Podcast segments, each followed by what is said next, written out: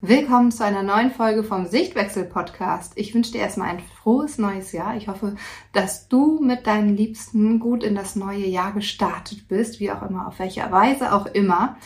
Und ich hoffe vor allem, dass ihr alle gesund und fit seid. Schon vor den Ferien war das ganz oft, ähm, dass mich Nachrichten erreicht haben, dass ja einer nach dem anderen in der Familie einfach krank wird und jetzt auch nach den Ferien sollte es ja nicht anders sein. Das Wetter wird weiterhin kälter und ungemütlicher, die Krankheiten in den Kitas kursieren und ja, Husten, Schnupfen, alles Mögliche bleibt da nicht aus. Und wir sprechen heute deswegen darüber, was du machen kannst, wenn dein Kind die Einnahme von Medikamenten verweigert.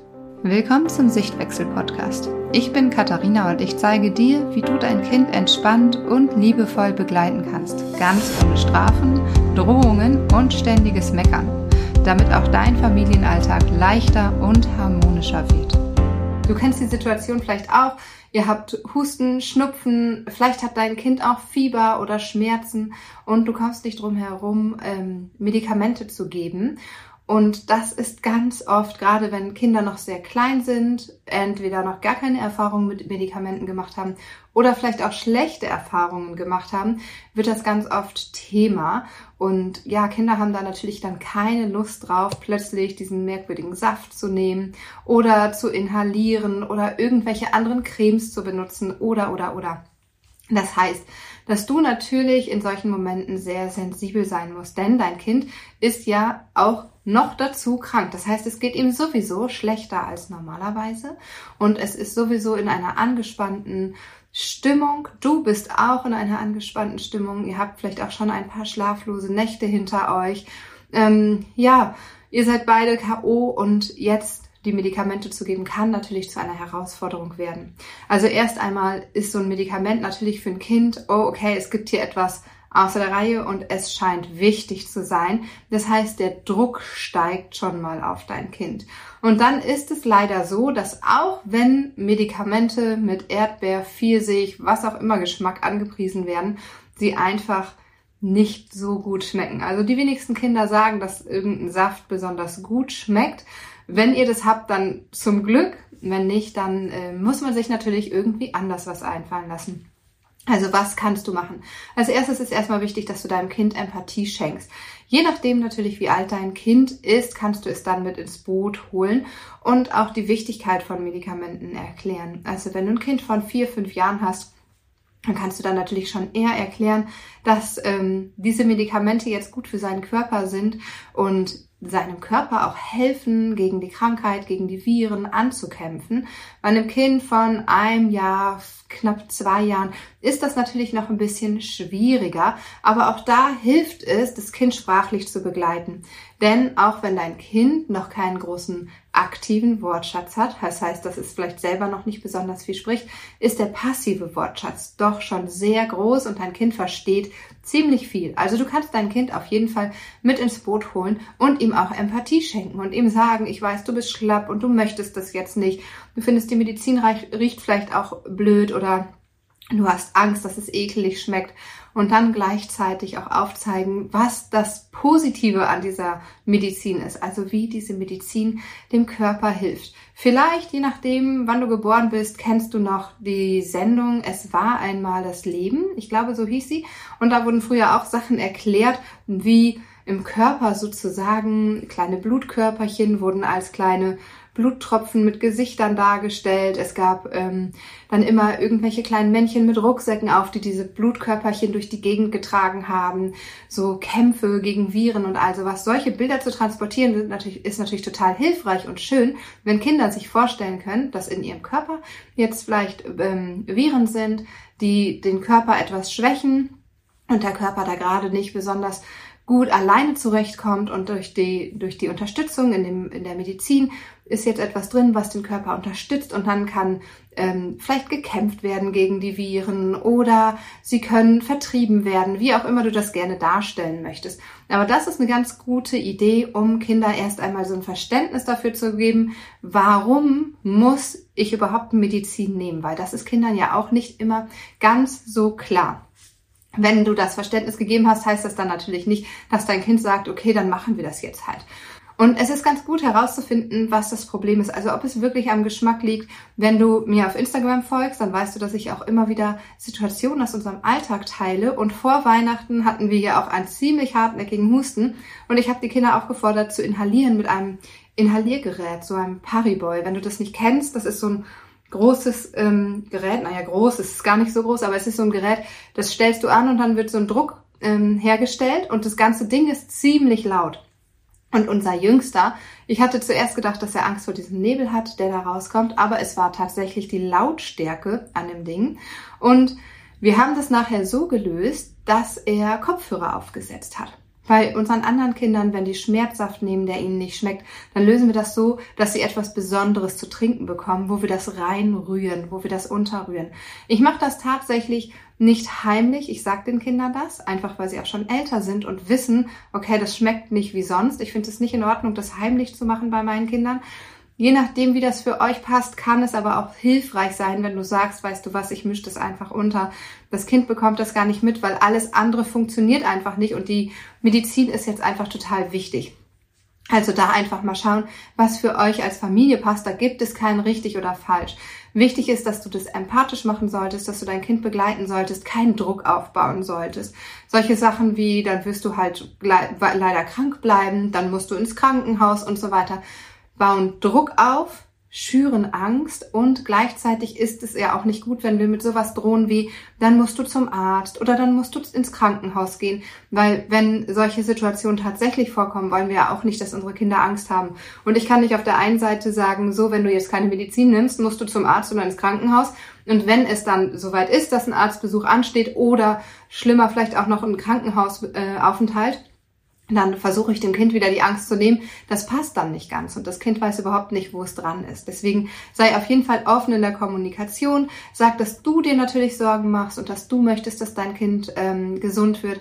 Und vor allem, nimm dir die Zeit. Also schau einfach auch, wann ist es möglich, das Ganze zu machen. Wenn ihr gerade sowieso vielleicht eine super schlechte Nacht hattet, gerade noch beim Arzt wart und jetzt gerade nach Hause kommt, und beide ein totales Stresslevel habt, dann schau vielleicht, dass ihr erstmal runterkommt.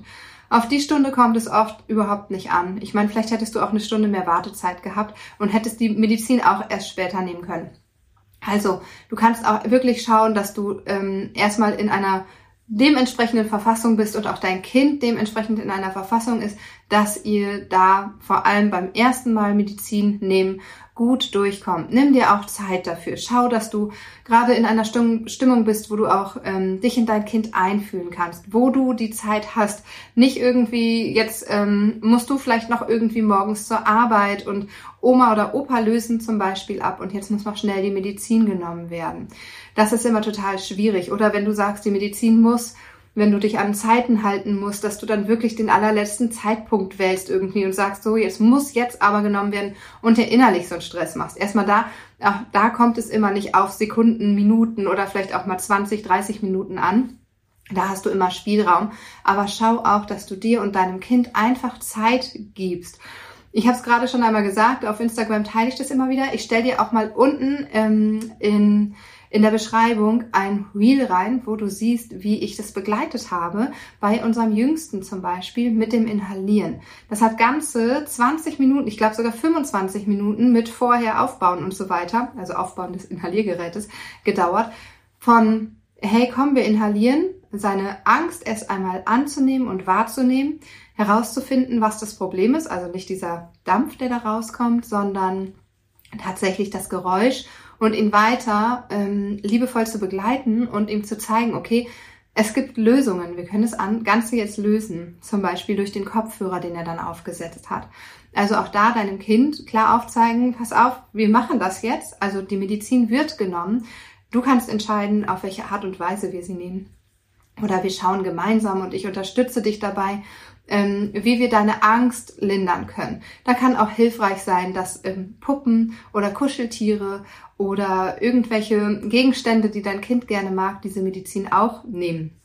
Es ist auch hilfreich, wenn du schon vorher sowas vielleicht irgendwie übst im äh, Rollenspiel. Das heißt, wenn die Erkältungszeit gerade eh dran ist, ähm, dass du im Rollenspiel sowas schon aufgreifst, gerade auch wenn das mal blöd gelaufen ist. Also wenn du jetzt sagst, hm, Katharina, das sind super Infos, hätte ich das mal vorher gewusst, weil bisher war das immer mit Stress und Tränen und Druck und Zwang und jetzt habe ich ein Kind da, das nur Medizin hört und schon wegrennt. Dann kannst du solche Sachen auch ähm, im Rollenspiel aufgreifen und da auch immer wieder Gefühle verbalisieren. Guck mal, wenn du zum Beispiel sagst, dass ihr mit ähm, Kuscheltieren spielt und das eine Kuscheltier holt den Saft, dann kannst du verbalisieren, dass das andere Kuscheltier vielleicht Angst hat und was man jetzt machen kann. Da kann das Kind so ein bisschen raus aus der Situation und den beiden Kuscheltieren im Grunde helfen, wahrnehmen, Gefühle verbalisieren, vielleicht auch Lösungen finden und das dann später auch für sich ähm, auf sich ummünzen, auf eure Situation ummünzen. Also nochmal zusammengefasst, schau, dass du die Ruhe hast, in dem Moment das Ganze zu begleiten, dass du auch in dir ähm, das Gefühl hast, dass du gerade deinem Kind Empathie schenken kannst, dass du nicht vielleicht gerade vollkommen gestresst und genervt bist, sondern dass du wirklich den Moment nutzen kannst und deinem Kind Empathie schenken kannst. Und wenn es dann möglich ist, dann guck, dass du dein Kind, je älter es ist, desto mehr natürlich mit ins Boot nimmst, dass du ihm erklärst, was dieser Saft jetzt beispielsweise macht, was in seinem Körper passiert, dass es ähm, unterstützt wird, wieder gesund zu werden. Und dann kannst du natürlich Lösungen mit deinem Kind gemeinsam finden, wenn es zum Beispiel ein ekliger Saft ist, der einfach nicht lecker ist. Okay, wo können wir es denn reintun? Und dann sei auch wirklich, ähm, lass mal alle Leinen los im Grunde, wo du vielleicht sonst sagst, boah, das und das gibt's nicht zu trinken, das finde ich nicht in Ordnung, das gibt es bei uns im Alltag nicht.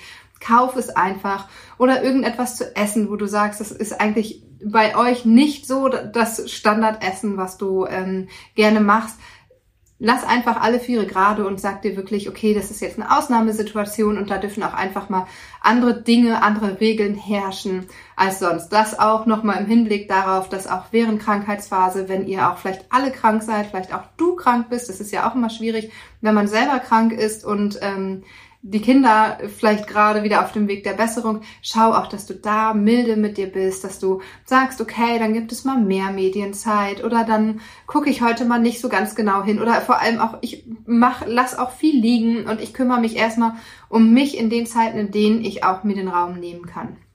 Also, falls ihr krank seid, wünsche ich dir natürlich gute Besserung und ähm, ich hoffe, dass du was für dich mitnehmen konntest aus den ganzen Tipps. Wenn du noch mehr Tipps haben möchtest, wie dein Kind kooperiert, findest du auch, schicke ich dir auch unten direkt mal in die Beschreibung rein den Link, ähm, mein Workbook für 0 Euro, wie du aus einem Nein ein Ja machst. Da kriegst du die Grundlagen von mir, erstmal überhaupt, wie das funktioniert, dass dein Kind kooperiert und gleichzeitig nochmal 20 Formulierungshilfen für verschiedene Situationen, also zum Beispiel vom Spielplatz nicht mit nach Hause gehen, ähm, nicht ins Bett wollen und so weiter. Wie du das machen kannst, dass aus deinem äh, aus dem Nein ein Ja wird bei deinem Kind, ohne dass du manipulierst oder strafst.